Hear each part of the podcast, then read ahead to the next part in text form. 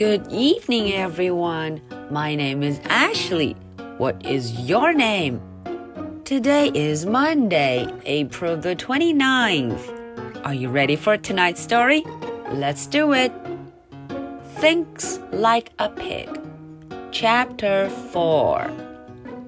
在前三章的故事中，小朋友们都知道了，两个老太太呀，要在自己的院子里种一些蝴蝶花 （pansy）。 嗯，在他们种花的过程中，Mercy 又出现了。Mercy ate some of the flowers, some of the pansies. Oh no! What would Eugenia do about it? 嗯，到底 Eugenia 知道之后会发生什么事啊？Ashley 和大家一块儿来看吧。Chapter Four. On the other side of the house. Eugenia Lincoln planted her last pansy. 啊，在房子另外一边呢，Eugenia 种下了她最后一朵蝴蝶花，last pansy. There, said Eugenia. It looks spectacular, doesn't it? 啊，Eugenia 说啊，好了，看起来非常棒哦。It looks spectacular. It does," said Baby. Baby 林肯说：“嗯，确实看起来很棒。” I believe I will go around front and admire the overall effect," said Eugenia. 哦，Eugenia 说了，我呀要到房子前面去看看啊，到底这些花整体看起来什么样。Go around front，走到前面去。Go around front。 Eugenia Lincoln went around front. But there was no overall effect to admire.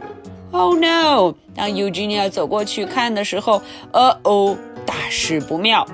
Baby! screamed Eugenia. Yes, sister? said Baby. Where have all the flowers gone? shouted Eugenia. 嗯，Eugenia 大声地说：“啊，所有的花都去哪儿了？Where have all the flowers gone? Oh dear, said Baby. They weren't here just a minute ago. Oh no, Baby 林肯也惊呆了。他说：“呃哦，嗯，一分钟前他们还在这儿呢。” Mercy came around the corner. There was a spring in her step. There were pansy petals on her chin. Oh no! 这个时候，Mercy 蹦了出来。嗯嗯，呃，她很开心。呃，她的下巴上还沾着 pansy petal，还沾着蝴蝶花的花瓣呢。呃哦，They are on her chin，在她的下巴，chin，在她的下巴上。 Pig, pig, pig! shouted Eugenia. Eugenia Lincoln ran toward Mercy. 哦，Eugenia 飞快地向 Mercy 跑去，pig pig pig！她很生气地大叫啊，又是这头猪。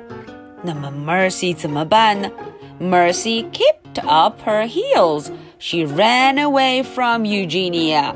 嗯，瞧瞧，Mercy 呀，噔噔噔 噔噔，撒腿就跑。她跑得非常远，跑得离开 Eugenia 很远很远。She ran away from Eugenia. Okay, so that's the end for chapter 4. Now, are you ready for my two questions? Question number one what did Eugenia see when she went around to the front? 嗯，当 Eugenia 走到房子前面的时候，她呀看见了什么？Question number two. What do you think that would happen to Mercy? 嗯，小朋友们想想，Mercy 会发生什么事呢？Alright, so this is the story for Monday, April the 29th. My name is Ashley. What is your name? So much for tonight. Good night. Bye.